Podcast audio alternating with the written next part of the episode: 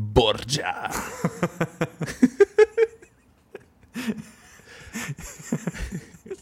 ¿Cómo estás, amigo? Ya con, ese, con esa intención, a esta hora está perfecto. Muy bien. Sí, Borja. Gabriel Borja. Ahí debería haber un poquito de eco de. ahorita, ahorita se lo agrego. Ay, no sé, está, o sea, bien, pero, o sea, literal, ha habido días en que ha habido cosas súper padres en un día y luego otro momento así súper abajo, o sea, como que no sé, los, los altos y los bajos, o sea, literal, son extremos, o sea... sí, no sé, eh, comenzamos lunes hace creo que ese sería el episodio 12. Entonces, 12, 13 semanas. Creo que hubo una semana que no hubo. Y estaba viendo, revisándolos y, y, todo. Y todos comienzan con... Ah". Ay, no. Es como un momento donde empieza la terapia. Sí. Se debería de llamar pastores desfrustrándose. Oh, man. Qué tiempos. Pues, ¿Cómo ha estado tu semana? Tus meses, tu año. Ah, sí, ha habido un poquito de todo. Ah, o sea, estaba yo contigo justo cuando empezaba todo el tema de que empezamos a escuchar las noticias. Ya. ¿Qué fue ese? Estabas aquí el miércoles, que fue como 11 ah, de marzo, ¿no? Sí. Es, es el día que, que, Estados Unidos, que la NBA se canceló. Exactamente. Tom Hanks lo agarró. Estabas en, predicaste ese miércoles. Horrible. y me acuerdo subiéndome a la plataforma y diciéndole a la iglesia, hey, si algo, si tenemos que cerrar, uh, procuren estar al tanto de redes y denle like y bla, bla, bla. Y me bajo y mi papá, no declares eso. Sí. eso no va a pasar, no vamos a cerrar. Y aquí estamos cuatro meses. Cerrados. Ya, ya para cinco meses cerrados. O sea, oh man. Sí, yo, todavía regresamos y, esa, esa semana para, o sea, regresé y el lunes no, el martes era nuestro aniversario de bodas, entonces mi esposa y yo habíamos planeado ir al lugar donde yo le di el anillo. Entonces, oh, estaba padre. ¿Dónde fue eso? En Soltepec, que es una hacienda en Guamantla, y, esa vez este, fuimos en un globo aerostático en la madrugada y le di el anillo. Todo aquí muy romántico. Entonces regresamos al, al, hotel y estaba vacío, éramos los únicos. y así súper raro. Y luego vi al jefe hablando con los, con todos los este, trabajadores, diciéndoles que no sabía si les iba a poder pagar y así, bien raro el ambiente. Y ya empezamos a ver todas las noticias y, ya regresamos a casa así como, bueno, pues a encerrarnos, casi casi desde ese día, casi a encerrarnos, o sea, algunas salidas al súper y cosas así muy limitadas y, y ya desde ahí ya, o sea, cancelamos ya los, los servicios de domingo eh, en presencial este, y ya nos pasamos en línea. Y sí, ha sido como. ¿Cuántos viajes has cancelado? Pues todos los del año, ¿no? Sí, o sea, uno, un par de, un viaje a Canadá que ahorita hacemos casi siempre como en verano para visitar a la familia y, eso que, ese es como uno de los que más ha dolido. Había un viaje a Ucrania también, este, ah, así no había, o sea, y también nuestro aniversario, tú ibas a venir con nosotros de la iglesia, también eso se quedó así como cancelado. Entonces, no había comprado boletos de avión, eso sí fue como muy especial que no tuviéramos nada, entonces estuvo, estuvo bien esperar. Ya, y, igual conmigo se tardaron un montón porque tenía varios viajes en, en abril, mayo, junio y solo uno de los vuelos se tuvo que cancelar porque nadie había comprado vuelos. Wow o sea, se habían tardado. Yo estaba un poco nervioso de que, se les va a subir el precio, me da pena todo eso. Claro. Y no sé, creo que fue Dios cuidando finanzas un poquito. Sí, sí, sí, totalmente. es, uno de esos pequeños milagros, silver linings de, yo solo recuerdo al principio del año que estaba como luchando mucho con el tema de visión y visión y qué pasaba y no sentía como nada y estaba incluso como que a veces en las juntas era horrible de ¿qué va a pasar? ¿qué va a pasar? Y yo, no sé, no sé.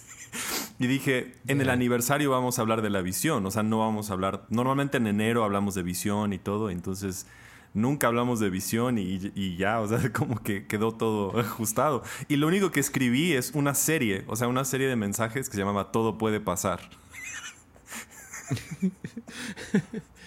Dicho y hecho. Es como, ahí, ahí lo vi. O sea, abrí mi, mi, mi, esta de notas en el celular y ya, algo estaba pasando. No lo entendía, pero algo estaba pasando. Ya. Ya, igual nosotros tuvimos, pues organizamos todas nuestras series del año como en noviembre, ¿no? Para el año que sigue.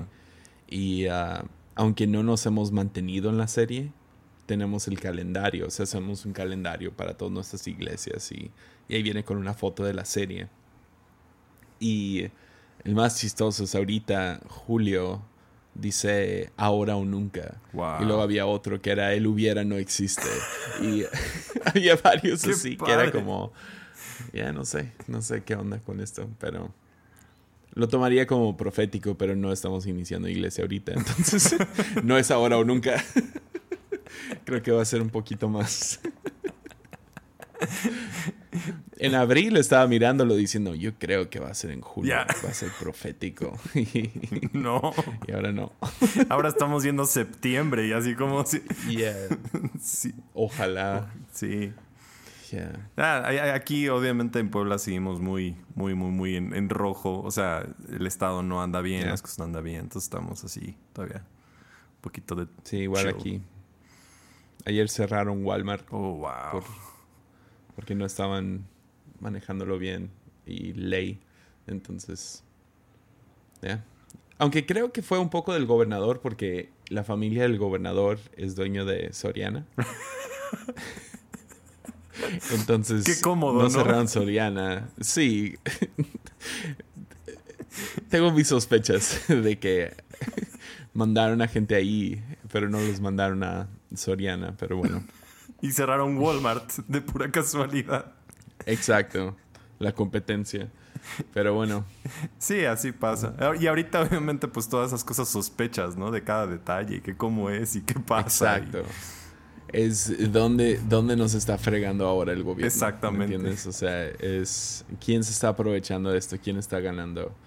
Y, uh, y nomás te frustra un montón más, ¿no? Sí. O sea, el,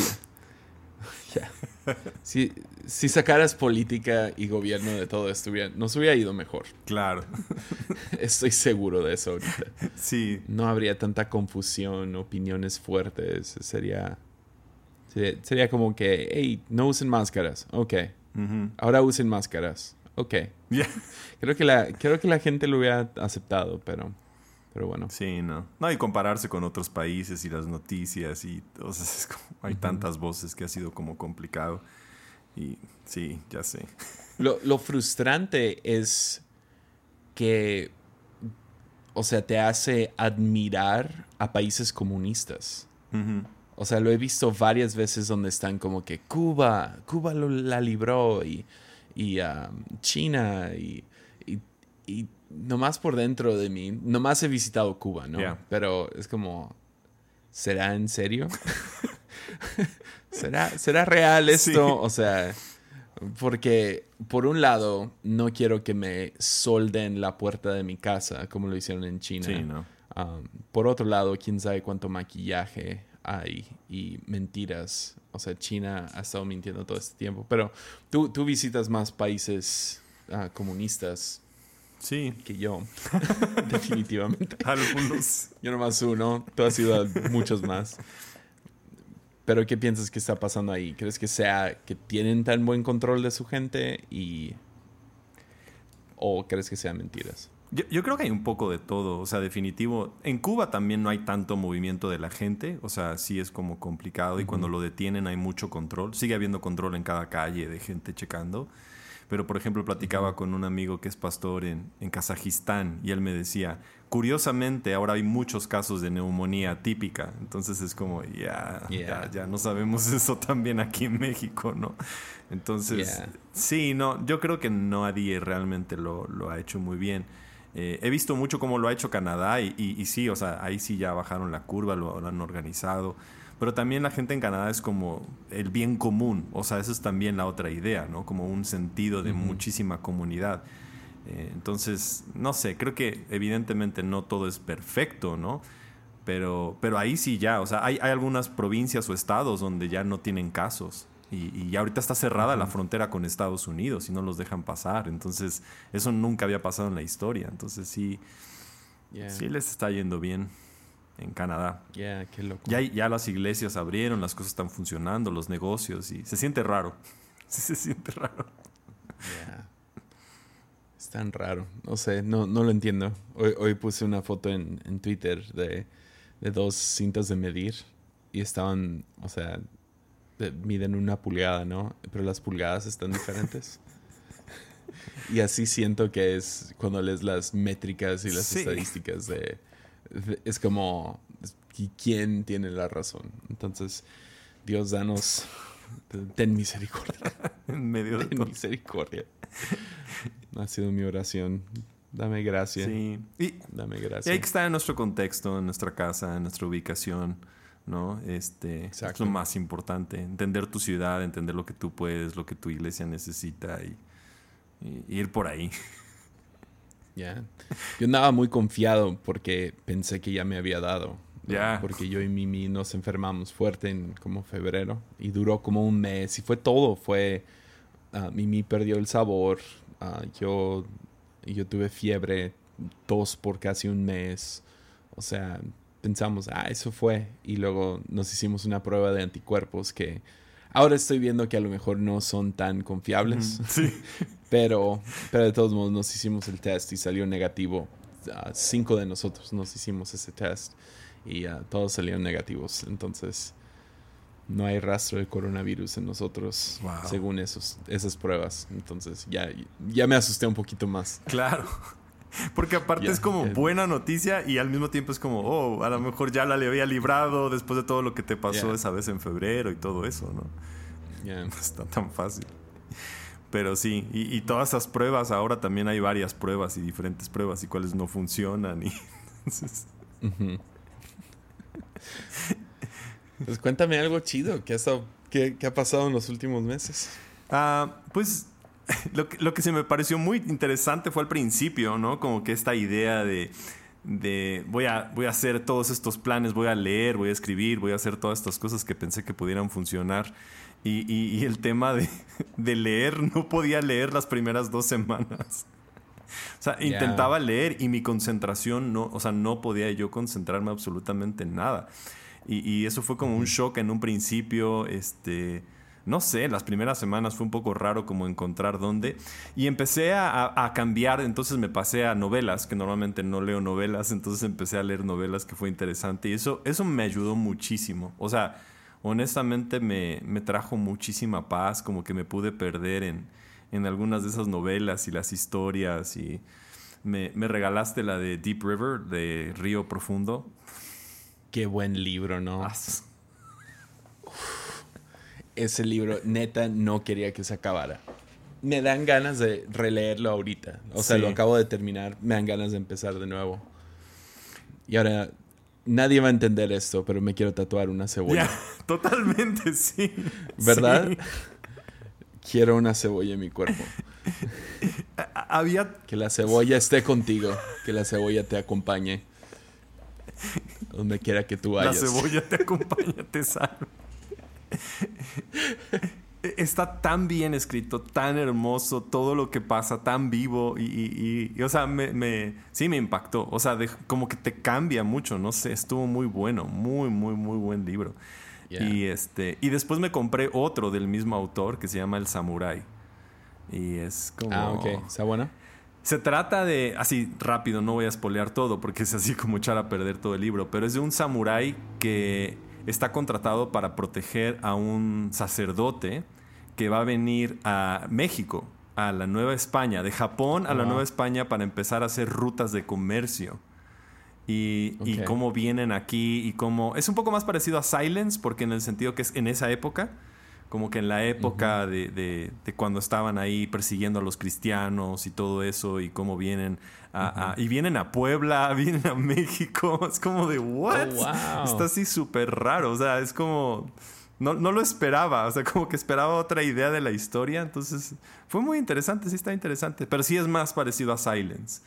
Este, tal vez no tan bueno como Deep River, porque creo que ese es como ya una, una no sé, masterclass en cómo lo escribe sí, pues, novela, ¿no? Sí, no, Shusaku Endo cuando murió se llevó, o sea, pidió que lo enterraran con dos libros. en, en, una mano Silence y, con el, y en la otra Deep River. Entonces, Deep Rivers, sí, es otro rollo. Pero sí, suena interesante el Samurai. Sí, e, está muy padre. Más porque involucra a México. Sí, o sea, involucra a México y luego hay otras cosas que hacen en el viaje y cómo van en el viaje y cómo era México y cómo lo presentan y cómo predicaban el Evangelio en ese tiempo y cómo los católicos. O sea, es como que está padre y se encuentran un japonés aquí. O sea, está padre la historia, sí tiene cosas muy interesantes.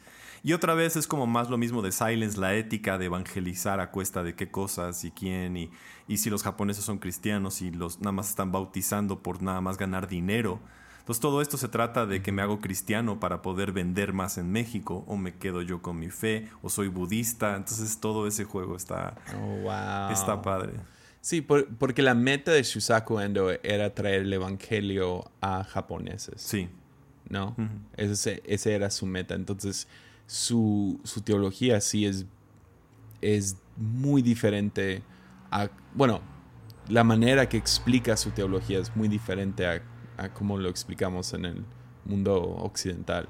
O sea, su, su, su approach, ¿no? Claro. No, ni sé cómo decirlo, pero pero Deep River fue como, no sé, fue, fue ver a Dios con otros lentes y me encantó, la verdad. Sí, como que más a colores. Para mí era como te mostraba tantos colores diferentes en que tú puedes ver a Dios y cómo son expresiones. Entonces, en este libro también utiliza casi el mismo pasaje de, de, de ver a Cristo como, como, sí, como muy vulnerable entonces muy como que te puedes relacionar con él porque has sufrido, porque ha enfrentado estas cosas y porque entiende. Porque los japoneses dicen, ¿por qué tienen a un Jesús tan que parece derrotado? Pero él dice es que entiende nuestro sufrimiento y ahí es cuando todo se abre. Entonces sí está bueno. Ah. De ahí me pasé a otra novela de, de Patti Smith. que es una... No sé quién es. es la mamá de los de punk rock. Oh, wow. Es como así otra cosa. Nada, que, ver. Se llama Just Kids y es como una novela. Ella, ella fue la primera, eh, o sea, en los años 60 cuando estaba Jimi Hendrix y todas estas cosas. Ella escribía poesía y después empezó a hacer música. Entonces empezó a hacer toda esta música de, de punk rock en, en, Nueva York. Entonces cuenta como que su historia y, un artista. Entonces está Andy Warhol y todos estos artistas que estaban ahí en, en Nueva York y todo. Entonces es como, es como media biográfica. Entonces sí, eh, es pretty cool. Vi, vi, vi, un cuadro de Andy Warhol una vez en Dallas. ¿Qué tal? No sabía quién era Andy Warhol cuando la vi. Y, um, o sea, estaba en una, en un, en un tipo hotel, pero eh, como que el lobby del hotel era como que un lugar común. Entonces había una cafetería, gift shop, pero todo era súper artístico. Ah, tan artístico que el baño público, uh, donde están como que para orinar, no había las divisiones porque no era estéticamente bonito. Claro. Lo odié eso. Oh my God. Me metí a uno de los, a uno de los otros. Pero muy chido. Y, uh, y me explicaron quién era Andy Warhol. Y después me, me, me dio obsesioné, pero ellos tenían un cuadro ahí. Muy chido. Sí. Muy, muy Hay muchas cosas. No sé mucho acerca de Andy Warhol, pero... Es que él creó una cultura, o sea, no solamente era como el arte que creaba, es como que creó este lugar donde la gente era creativa y se conectaba con... Entonces los bares, te habla de lugares donde la gente estaba, ¿no? Como un hotel donde todo el mundo vivía, restaurantes donde todo el mundo iba en la noche, eh, e-, estas personas estaban alrededor de Andy Warhol y cuál era su forma y cómo lo llevaba y cómo lo hacía. Entonces había un arte, ¿no? Como, como una escena, ¿no? De artistas como muy interesantes. Entonces sí, de, Andy Warhol a mí me, me impacta. Aquí hubo una exposición y él tenía una parte como, como la parte pop que conoces, pero también tiene otras fotografías donde fotografiaba solamente accidentes de carretera. Súper raro.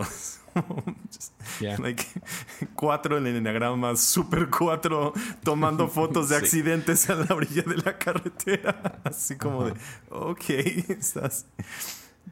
Qué extraño ir y buscar eso, ¿no? Y, era. Y él estaba ahí, o sea, era como su.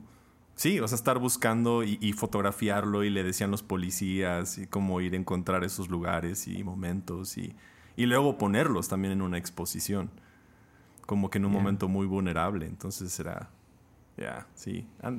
Mi, mi, suegra antes era de la, de, era como un tipo protección civil que ya no existe, pero era, um, pero iban y ayudaban en, en como accidentes y todo eso y, y, tiene cada historia. Mi suegra es mi héroe, ¿no? Pero uh, iba a accidentes y cuidaba los cuerpos porque les robaban todo. Wow. Entonces ah, llegaba gente, se estacionaba y les robaban todo del carro, aún del muerto, les quitaba su cartera, reloj. Y, y sí, tenía una radio y llegaba antes que la policía, usualmente. Y uh, entonces, ya, no sé si me hace tan bizarro esa vida. Como Totalmente. o sea, uno, uno evita esas cosas, pero, pero dedicarte a buscarlo. O sea, no sé, se requiere una persona muy especial, o un artista, o alguien que está... Ahora, ir a tomar fotos, eso es, eso es otro... Sí. Ese es otro nivel de morbo, no sé. Ya, y por eso Andy Warhol tenía muchas cosas en su cabeza, yendo a muchos lugares, ¿no? O sea, como, como estos artistas, pero... Ya, fue, fue una, es una buena novela. Después es como... hay muchas cosas en la novela de eso. ¿Tú qué has leído? ¿Cómo, cómo encuentras libros? Ah, por lo general he ido a veces a, Cuando viajo a Estados Unidos, entro a una de estas tiendas que venden libros usados y empiezo a buscar y ahí normalmente compro libros que me llaman la atención, que encuentro que están disponibles. Y me ha pasado que tengo varios libros que tengo, o sea, que ya compré y voy tomando como que este libro me gusta. Pero de repente también compro algunos nuevos que a lo mejor tú me recomiendas o no sé, es como este libro te llama. O sea, hay algo que a veces un libro te llama o te jala o lo tienes. Este, hoy compré un libro de Brother Lawrence que se llama Practicando su presencia. Entonces, como de, esto quiero. No sé por qué, pero algo te llama del libro o, o, no sé, también compré algo de Oscar Wilde. No sé, de repente es como, eh, esto, no sé, hay un hilito y, y te lleva. No sé cómo, cómo. ¿Cuántos libros empiezas y no te... Y no terminas? No. Tengo pocos, honestamente. ¿Pocos? Sí. O sea, si me voy como a medias, lo dejo y regreso al momento como para terminarlo. Pero aquí puedo ver que el año pasado dejé dos a medias nada más. Ok. ¿Tú cuántos dejas a medias? Sí, yo. No, ah, igual no, no lo hago mucho, pero me ha pasado en el último mes. No, no he encontrado así un libro que, Ah, leí muy buenos libros así de seguido. Entonces leí The Idiot de Dostoyevsky. Me tomó un mes de literal solo ese libro. Usualmente estoy leyendo dos, tres al mismo tiempo. Pero leí eso. Luego leí Iron John, ah, que es un libro acerca de masculinidad que oh, tienes que leer Iron John. Dios mío. Fue. Y es Iron para los que están escuchando, I-R-O-N, John, como Juan en inglés.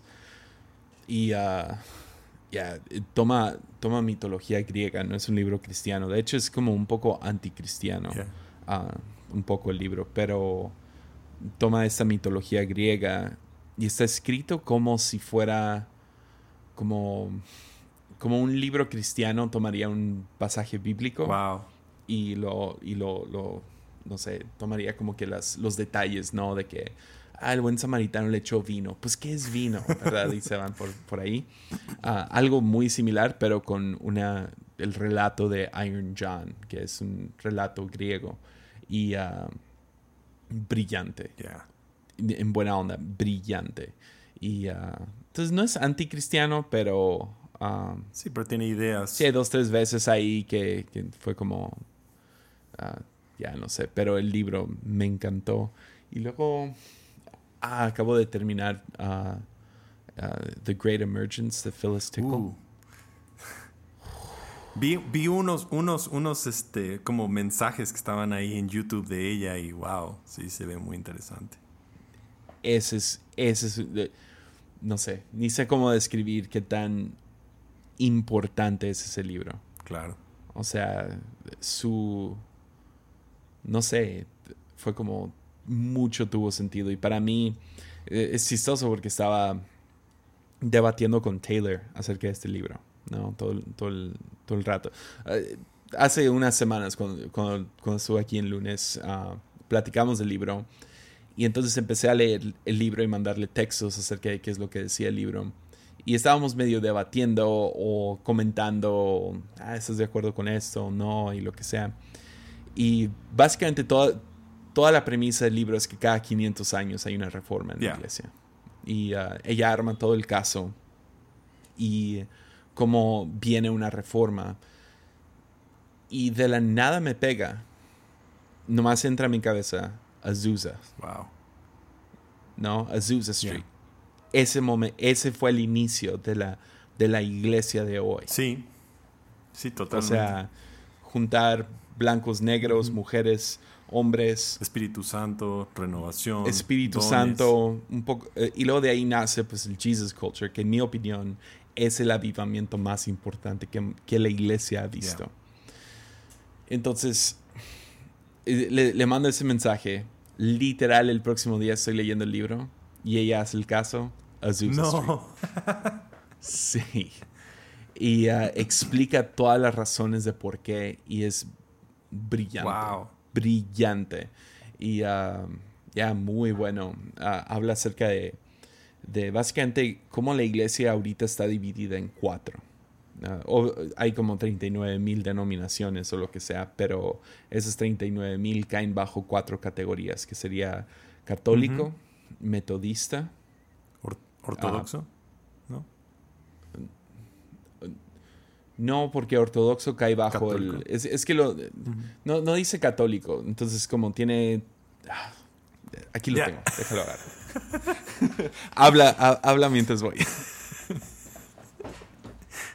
En este momento Jesse está yendo por su libro, poniendo sus audífonos y regresando. Pa, parara, ta, ta, deja, como música de elevador.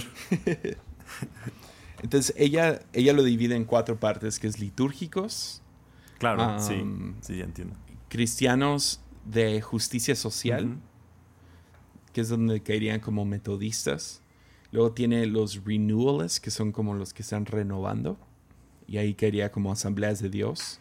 Y luego los conservadores, que sería como bautistas, yeah. ¿no?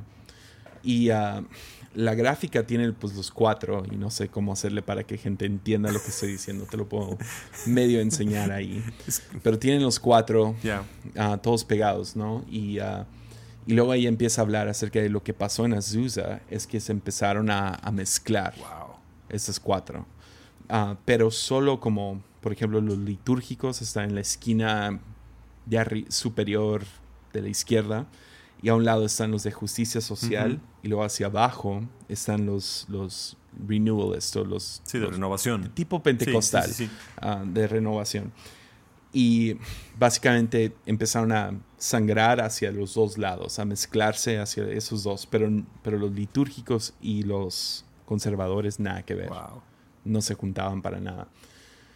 Pero uh, lo que está pasando ahorita es que, es que ahora ella hace como que un círculo en el medio y cómo estos cuatro se están yendo hacia el centro. Sí. Pero luego habla acerca de cómo si una iglesia está como que en automático, uh, empiezan a irse a las esquinas de su, de sus, sí. de su cuarta parte, sí. ¿no? Entonces se van a tradicional dentro de su... Entonces empiezan a, a pelear contra los nuevos o los que están mezclando diferentes ramas del cristianismo. Muy interesante, muy controversial porque pues en Latinoamérica uh, hemos etiquetado cosas como ecumenismo como algo Malvado, sí. algo malo, pero nada que ver, porque no, no entienden. Sí. pero, pero muy interesante que lo dividió en cuatro porque tomas cosas como las visiones de Daniel, que, ve a Dios en cuatro, con cuatro caras, ¿no? La, del, la, del toro. Ella no habla de esto, pero empecé a hacer la conexión. Muy, muy interesante. Los cuatro evangelios querían en esa categoría, pero... Sí, los cuatro evangelios. No sé. No sé, está muy interesante dividir en El año pasado... Los cuatro pasos de crecer. También.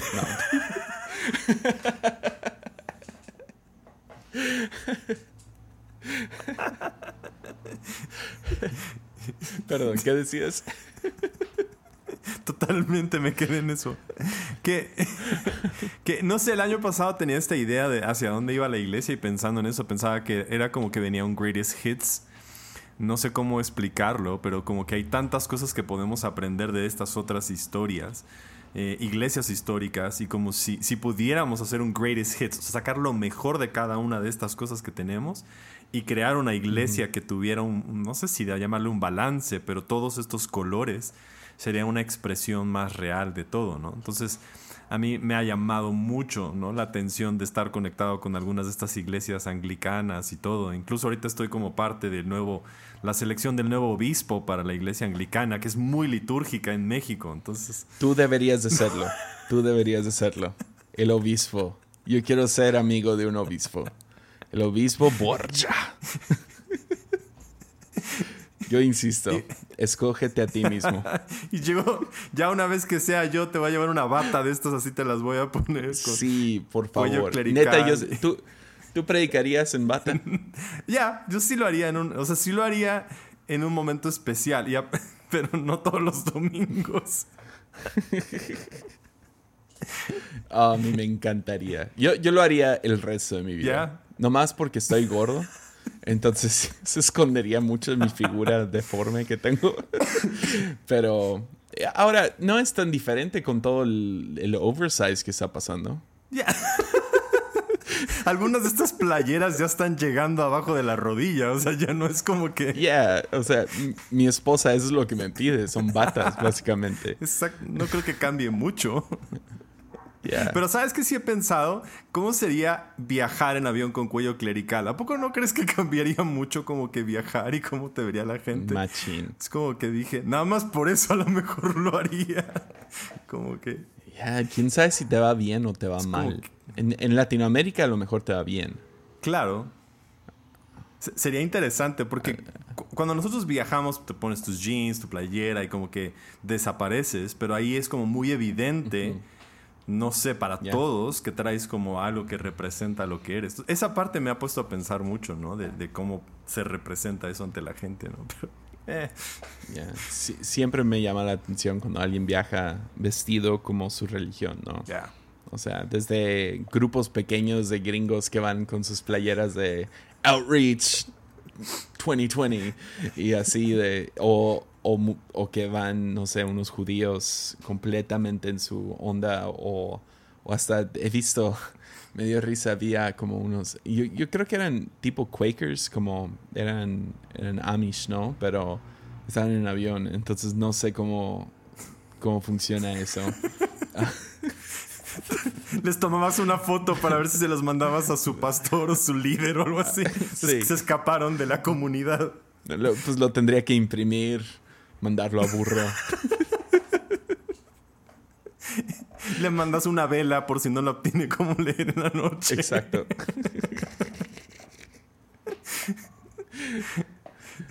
Una vez me tocó viajar en un avión y, se entonces cuando llegué a la, salida iban un grupo, ¿no? Eran como unos 15 chicos, iban a volar de, de Houston a Puebla. Entonces los vi y tenían la, playera y todo y decía viaje a Alto Refugio, que es nuestra casa hogar. Y yo de, oh, wow, qué padre, van a ir con nosotros a la casa hogar. Pero nada más quería ver como que los iba a saludar, pues estaban como que en su rollo y, y no veía quién era el líder, ¿no? Como que no pensé y, ya nos subimos al avión. Un desastre en el avión, o sea se paraban, se bajaban.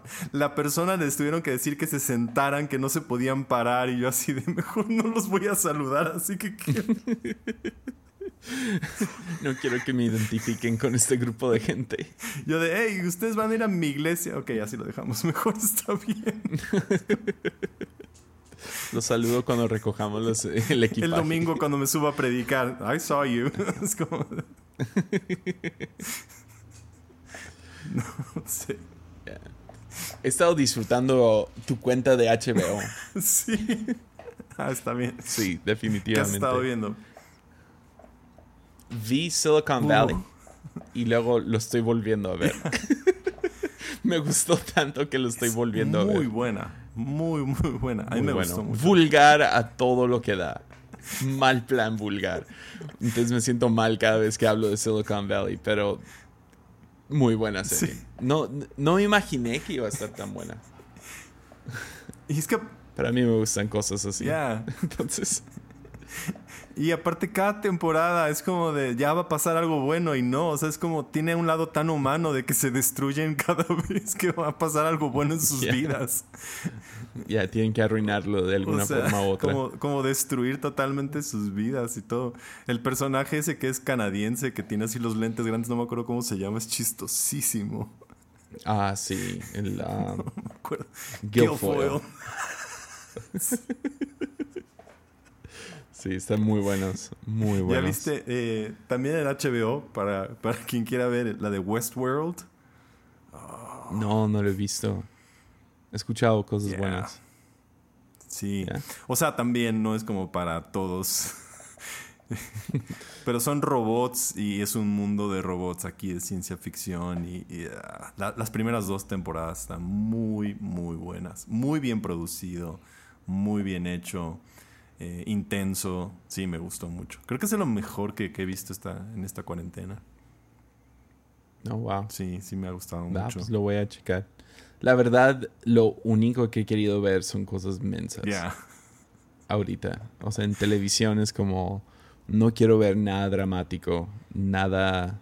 Vi algunas cosas. Um, vi. Eh, hubo una semana por ahí que vi varias películas densas, pesadas. Y fue como, no, no sé, no. Ah, la mayoría del tiempo, mis películas favoritas son películas inteligentes. y, la razón es porque creo que lo que ves te va formando, ¿no? O sea, lo, lo, que consumes, eres lo que comes.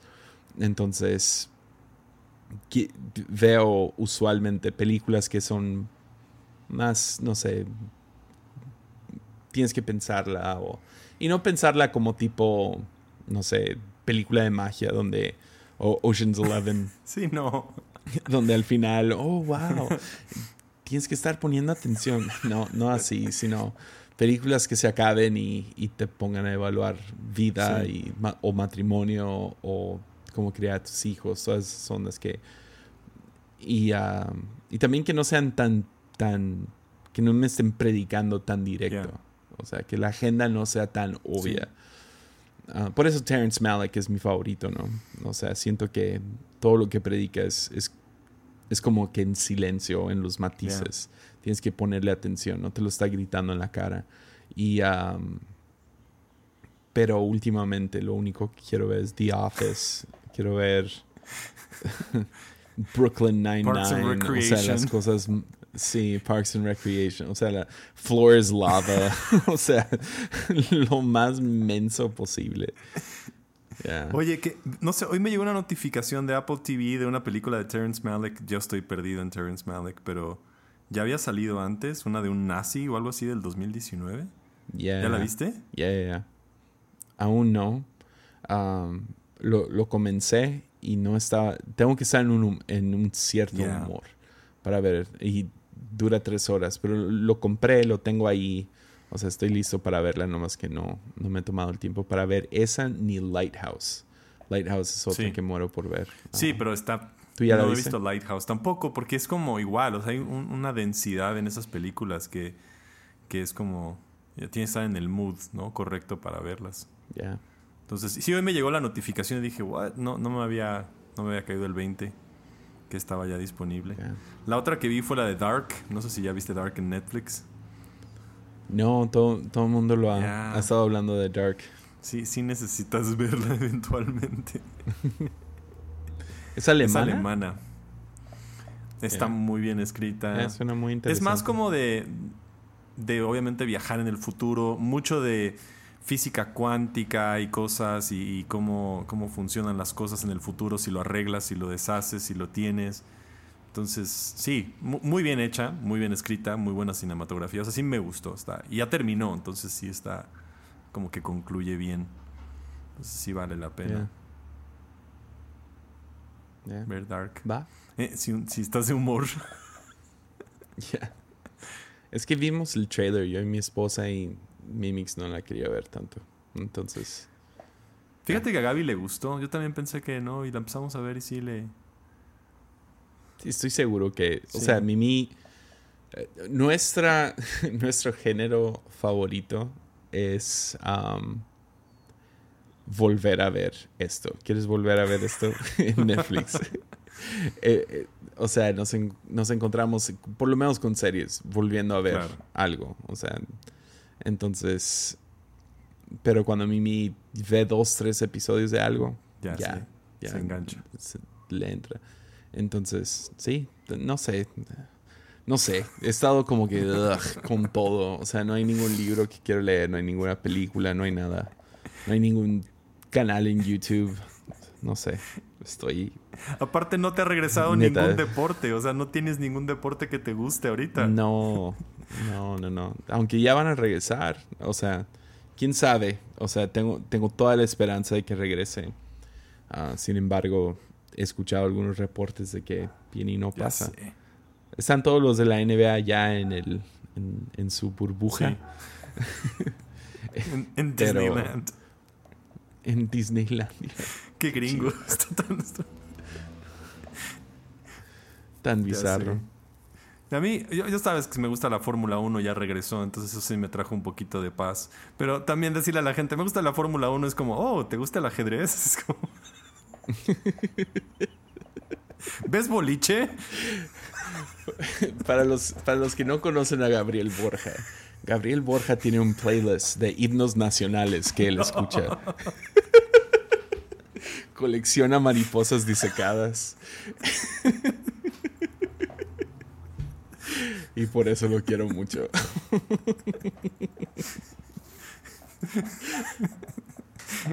Como, suena como si recolectara piedritas en la calle. ¿Quieres ver mi colección de piedras que tengo? Mira, esta me la encontré en la calle Avenida Juárez.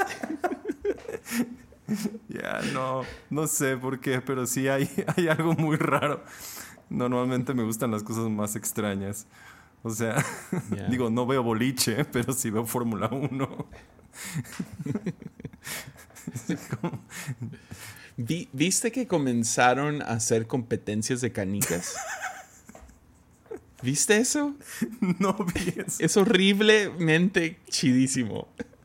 Son competencias, pero es como toda una liga y todo. Y literal sueltan todas las canicas. Estoy seguro que lo viste en algún lado. Sí lo escuché, pero no, lo vi. Están en todos lados. Y entonces me puse a ver uno. Lo que lo hace divertido es el comentarista. Ya. El comentarista se agarra diciendo, ¡Y va el azul! ¡Ahí va! Y, es muy bueno, muy, muy entretenido él. Y, uh, pero sí, tienen, tienen patrocinadores y patrocinadores como Red Bull y así. Son canicas. Está buenísimo. Está bien loco eso.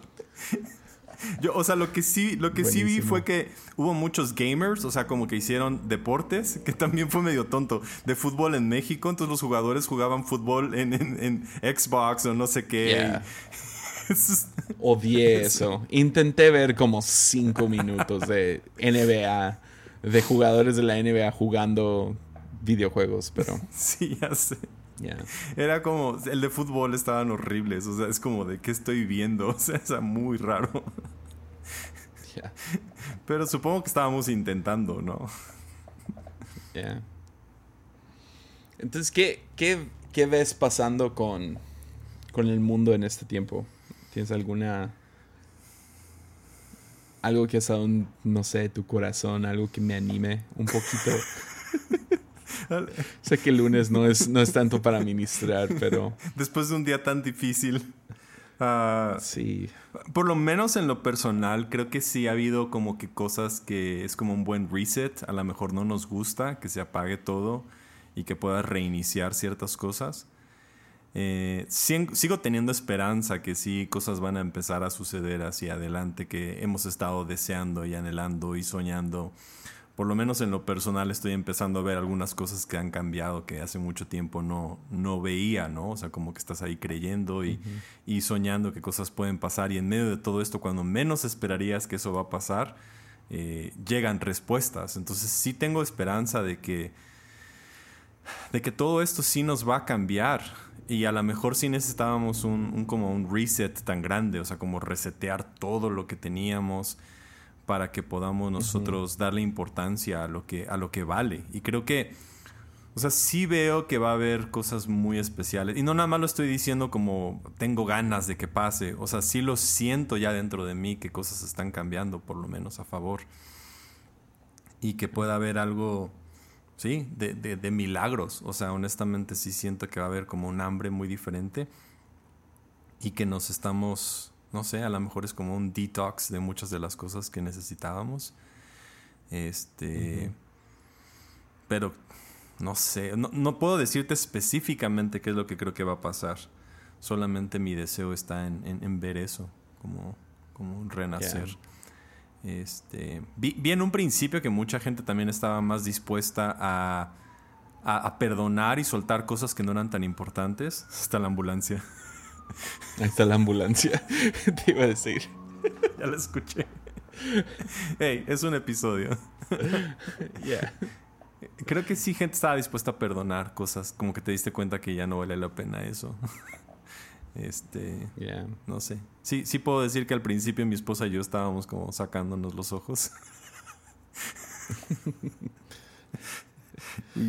Ya, creo que todos, ¿no? O sea, y estábamos como que todo el mundo empieza a sacar chispas y cosas.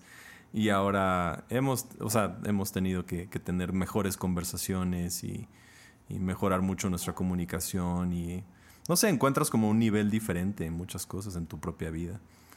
Entonces, tal vez, sí. O sea, obviamente volteas y dices, ¿esto lo necesito? No. ¿Esto me importa? No. ¿Esto vale la pena? No. Hay tantas cosas que no importa, o sea, y, creo que ahora sí, eso sí te, te deja, ¿no? La importancia de, de esto. Entonces, por lo menos así es como para mí personalmente ha pasado. Ya. Ya. Ya me encontré. Me caché muchas veces. Ah, bueno, ahora ya volteando atrás, a lo mejor ya por los últimos meses. Pero lo vi muy obvio que estaba tronando con gente. Ya. Como que tenía la mecha muy corta. y gloria a Dios, no, no, no me he puesto como que eh, violento. pero así como que un poco frustrado, un poco... Uh, no, me, me, me, cerraba o contestaba fuerte un mensaje o... más frío. Me iba del cuarto. Sí, un poco más frío. y sí, Dios ha estado lidiando eso. Es como... No estoy frustrado con gente, estoy frustrado con la situación. Y. Ya, no sé. Honestamente, si podemos con esto, es como que bring it. O sea, ¿qué más puede pasar? O sea, o sea sí. Pero esa es, esa es la cosa, es, es, por encima de la pandemia están pasando cosas. O sea, es como, tenemos una pandemia global y chido, no sé, yo, yo estoy orando por una victoria. o, sea, eso es, extraño las victorias. hoy, le dije a, mis, a Mimi, le dije, ah, aquellos viejos tiempos cuando ganábamos. Porque siento que cada semana hay como que una pérdida. Es como que pierdo, pierdo, pierdo, pierdo, pierdo. Pero creo que hay algo muy sano en ese perder, porque va, va muriendo ciertas cosas, ¿no? Y, ah, o sea, lo grabé para, para Armadillo, pero la idea de que Dios deja morir ciertas visiones, sueños, ah, anhelos que tenemos porque quiere resucitar algo más amplio, algo más profundo, algo con más valor. Y, y como estamos tan aferrados a veces a cómo se deben de hacer las cosas y a cómo, cómo debería... O sea, realmente es una muerte a mi voluntad. Sí. Porque en eso estoy, es como que mi voluntad, lo que yo quiero que se haga no se está haciendo y hay cierta impotencia a poder alcanzar eso. Es como que literal no es por excusa, no es por... Es por literal un poder más alto que no puedo lograr ciertas Yeah. cosas. Y, ah, por ejemplo, yo ya no quiero predicarle a una cámara. Sí. Neta, estoy... Estoy ya mal. O sea, hace ratito estoy... o sea, estoy todo enojado y es- creo Sí. que te escribí a ti y a varios amigos. Ya me enfadé de esto. Televangelistas son psicópatas. O sea, todo lo que da. Ah, ¿Quién disfruta predicarle a una cámara? O sea, ¿quién? O sea, el podcast, no sé, por alguna razón se me hace un poco diferente. Es como que es algo íntimo, es algo. Ah, estoy aquí con mis notas, pero no intercambiaría predicarle a gente por hacer el podcast, ¿me entiendes? El podcast está por encima y, y video es un poco diferente porque, no sé, aún cuatro meses después todavía no me siento cómodo hablándole a una cámara, pero no lo disfruto. No. Y, no sé, extraño, es, extraño eso de poder predicar enfrente de, de, de gente y no, no me importa si son cinco o Yeah. diez personas, o sea, el simple hecho de poder agarrar la energía de ellos. Entonces, no sé, siento que he estado perdiendo mucho y esas pérdidas son como cosas así como, ah, man, tuve que predicarle otra vez a una cámara. Um, y yo no sé, si hay un gane, no sé. Nada, sabe. ¿Sí me entiendes? Es como le estás hablando al aire y estás esperando y, y por un lado es, es bueno porque va matando el ego, o sea, no hay, no hay como que, o sea, cada servicio se siente igual para los que lo están Totalmente. haciendo. Entonces, cualquier persona escuchando esto, por favor, anima a tu Sí, pastor. porque aparte cuando luego estás grabando o estás haciendo eso dentro del sala, o sea, hay gente en cámaras y están en otras, ni siquiera ellos realmente están Sí, no, presentes. o sea, no te están poniendo. y yo, yo lo sí, entiendo, no, o sea, no, es- no, no se culpa, ¿no? Exacto. Y, ah, pero sí, o sea, cada, cada reunión se siente Yeah. igual. No hay como que un gane. No hay como que, oh, man, hubo... Porque a veces, porque, o sea, he tenido, he- hemos tenido esas, esas reuniones donde aunque no llegó toda la gente, estuvo medio bajón o lo que sea, algo Sí. sucedió. Hu- hubo un testimonio, alguien dijo algo, alguien te animó, hubo una presencia, hubo esto, Yeah. lo otro. Y en esto de hacerlo como video, no sabes qué está sucediendo del otro lado. Entonces tienes que literal confiar. Es como tiras semillas Yeah. al aire. Los das. Ok. Dios, ya está, ya está en tus manos. Entonces, ya. Sí, no, sé. el, el domingo me encontraba igual, terminó y, y así es como de, ¿habrá servido? ¿Alguien está escuchando? ¿Está alguien del otro lado? Exacto. ¿Está pasando algo? Yeah. Y, y Y te comentan Yeah. y todo, o sea, ahí en los... Pero no es lo no, mismo. no extraña.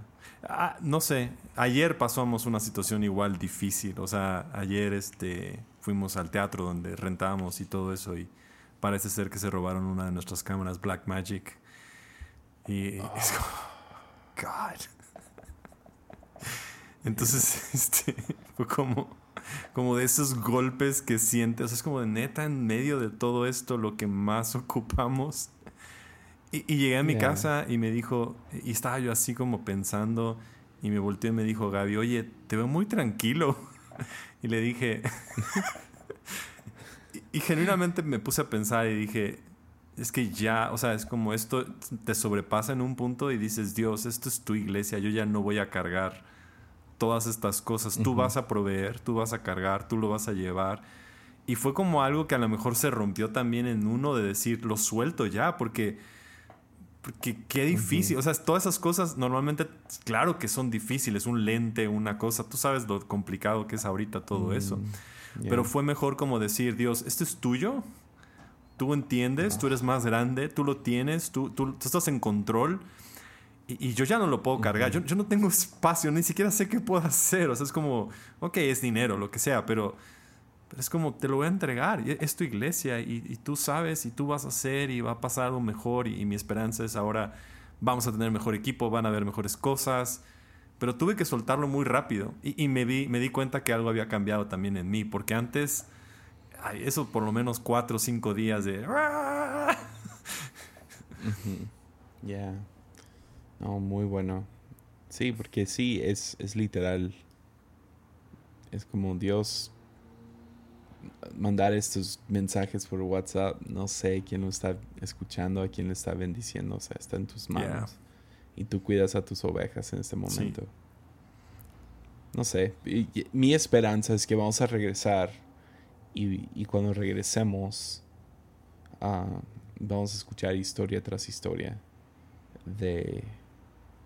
Porque el miedo de un pastor, o sea, ya ahorita es como, si hay una iglesia que lo hacía por el dinero, ya no existe. Es verdad, sí. O sea, punto, ya, cuatro meses no aguantas. Um, o están a punto de. Entonces la mayoría de iglesias que siguen ahorita es porque no era por dinero. Y porque creo que todos hemos luchado duro, tomado un golpe fuerte, pero pero creo que el miedo más grande, o sea, los lo tengo yo, lo veo sobre mi papá, sé que tú también lo tienes y es es como estarán bien Totalmente. la gente están bien, ah, o sea, en serio están bien, están caminando con el Señor. Ah, o sea, Dios los tienes, ¿verdad? Sí, sí, sí.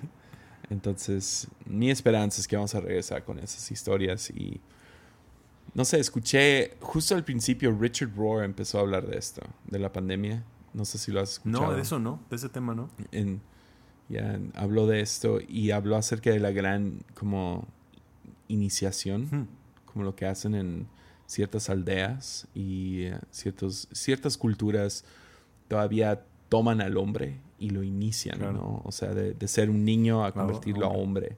Y hacen algún tipo de ritual donde lo llevan al bosque o, o y lo sueltan ahí. Tú vives tú solo por una semana y vas a regresar un hombre.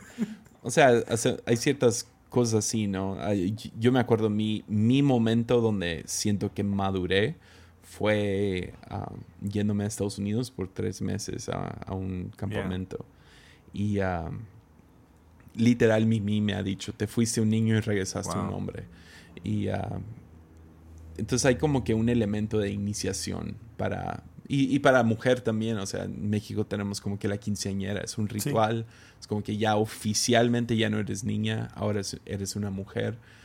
Y esa es como que la gran iniciación, era, era el punto de, de, Richard Rohr. De, Richard Rohr, de que es la gran iniciación para el mundo. Es como que un, ok, crezcan. Claro. Porque sí había mucha, había mucha inmadurez. O sea, no, no estoy diciendo que gente inmadura, ¿no? Pero había una inmadurez generalizada. y, uh, y se siente como que más estar tan cerca de la muerte. Está, o sea, saber, sabes que no tengo tanto control como pensé. A lo mejor nos aplaca a muchos, a lo mejor nos, nos poncha el ego. Y, ah, y, por lo menos hay iglesias, es como que una iniciación a iglesias.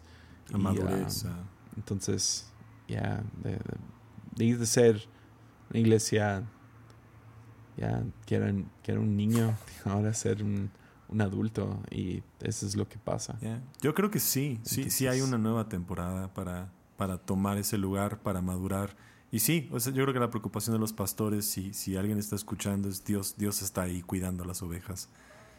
Y Él lo está haciendo. O sea, es nuestra preocupación mayor. Y es soltarlo, a que, a que Él haga su parte. 100%. Pues, ¿Quieres contarnos un chiste para terminar? chiste.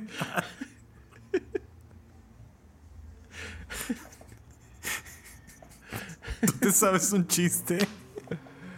Sí. Um, ¿Con quién van para conseguir leche en Star Wars? A Chewbacca.